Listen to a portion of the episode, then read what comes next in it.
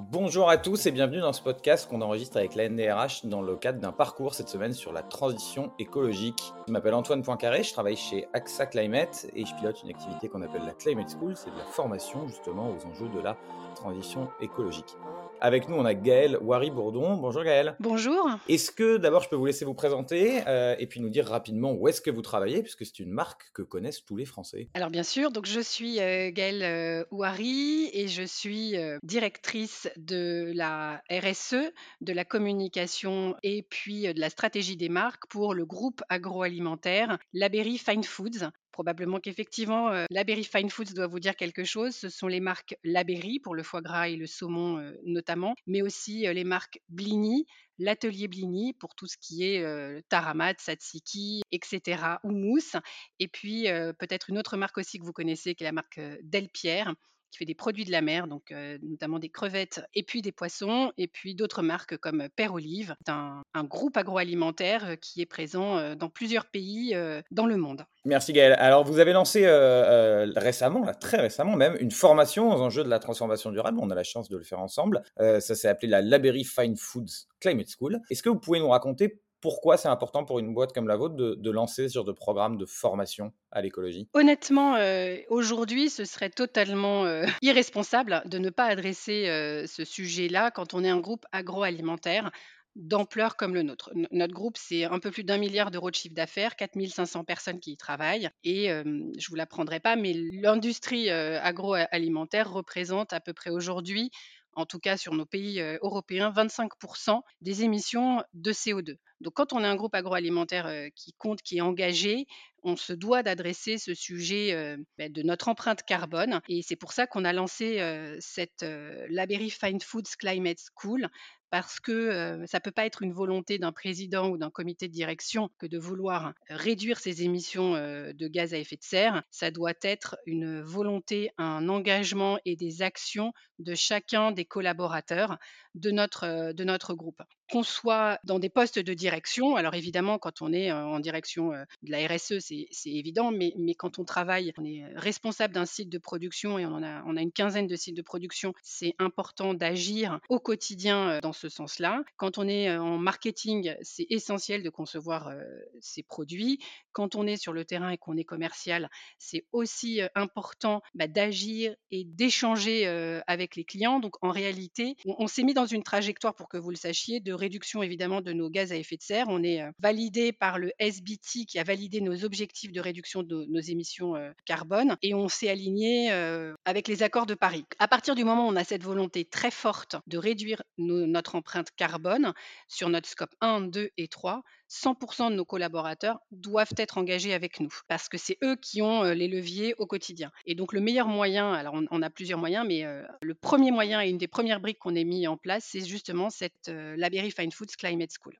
Je pense que c'est effectivement des messages importants à passer euh, aux gens des métiers RH qui nous écoutent, c'est que on, est dans ce moment où ça devient le sujet de tous les métiers, comme vous le racontez bien, et ça, ressemble un peu en ça à la, à transfo digitale qu'on a, qu'on a vécu il y a 10 ans, où tout d'un coup ça devenait très très cross entreprise, et, c'est exactement ça qui se passe. Et si parmi vous qui nous écoutez, il y en a pour lesquels les mots SBT ou scope 1, 2 et 3 ou bilan carbone demandent des explications, c'est justement la preuve que ça vaut le coup de, se former. Alors nous, ce qu'on fait ensemble, Gaël, c'est une partie donc online. Vous avez accompagné ça d'un déploiement dans la vraie vie aussi, si j'ose dire, avec des ateliers qui sont absolument super, qui s'appellent la fresque du climat. Vous pouvez nous en dire un peu plus comment ça marche, et puis comment, comment on mélange ce, online et ce présentiel, qui est un, enjeu un peu historique des DRH et des métiers de la formation. Absolument. Alors en réalité, on a trois niveaux de sensibilisation en fonction des populations euh, et puis dans une démarche euh, progressive. Première année, euh, on- a mis en place une sensibilisation, c'est-à-dire qu'on a présenté, expliqué les enjeux à l'ensemble et à 100% de nos collaborateurs. C'est-à-dire que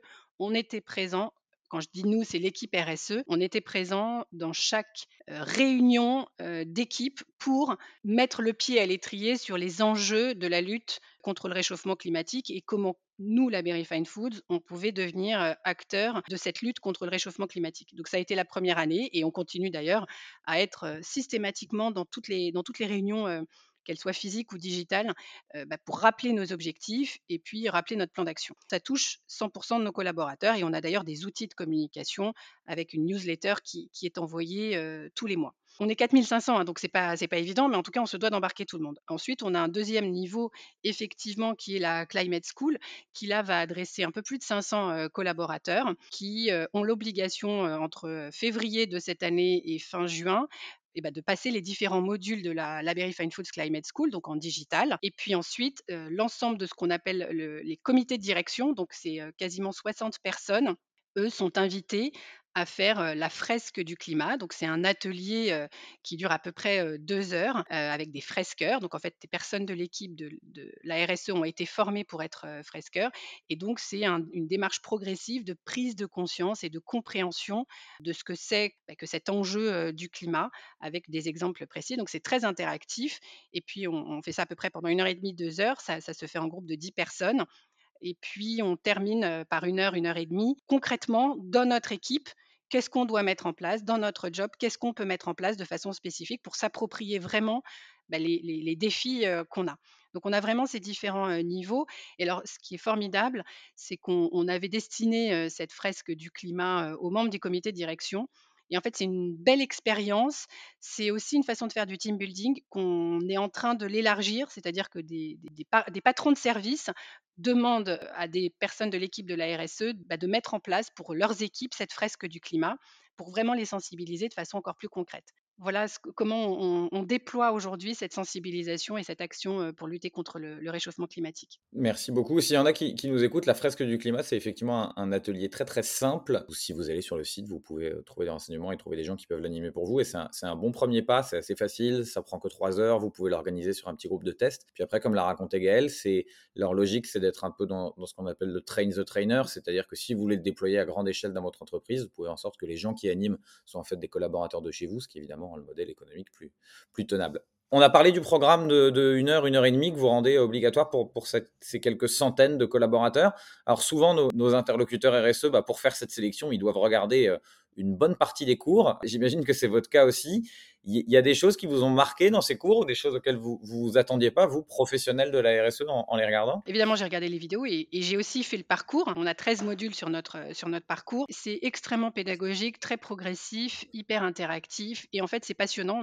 Pour tout vous dire, je l'ai même partagé à mes enfants qui ont 16 euh, ans euh, à la maison parce que euh, je trouve que c'est une façon de rendre l'information extrêmement intéressante, hyper concrète. Et, honnêtement, c'est vraiment vécu comme un plaisir. Et ce que je trouve en plus formidable, c'est qu'on a un principe de, médaille, c'est-à-dire qu'en plus, les personnes qui font ce parcours-là bah, peuvent le reconnaître et, enfin le faire savoir et le faire reconnaître. Et c'est intéressant parce que je vois déjà qu'on a des collaborateurs. Donc ça a commencé il y a, il y a deux semaines hein, chez nous. Hein, on a lancé cette Climate School il y a deux semaines et je suis ravie de voir qu'il y a déjà sur LinkedIn des collaborateurs bah, qui ont fait l'ensemble de, ce module d'une heure, une heure et demie et qu'ils publient sur LinkedIn avec fierté parce que je crois que c'est une vraie. un, c'est une fierté et deux, c'est une. Je pense que ça, a de la valeur d'un point de vue professionnel de savoir, de faire savoir qu'on a cette sensibilité-là et cette culture.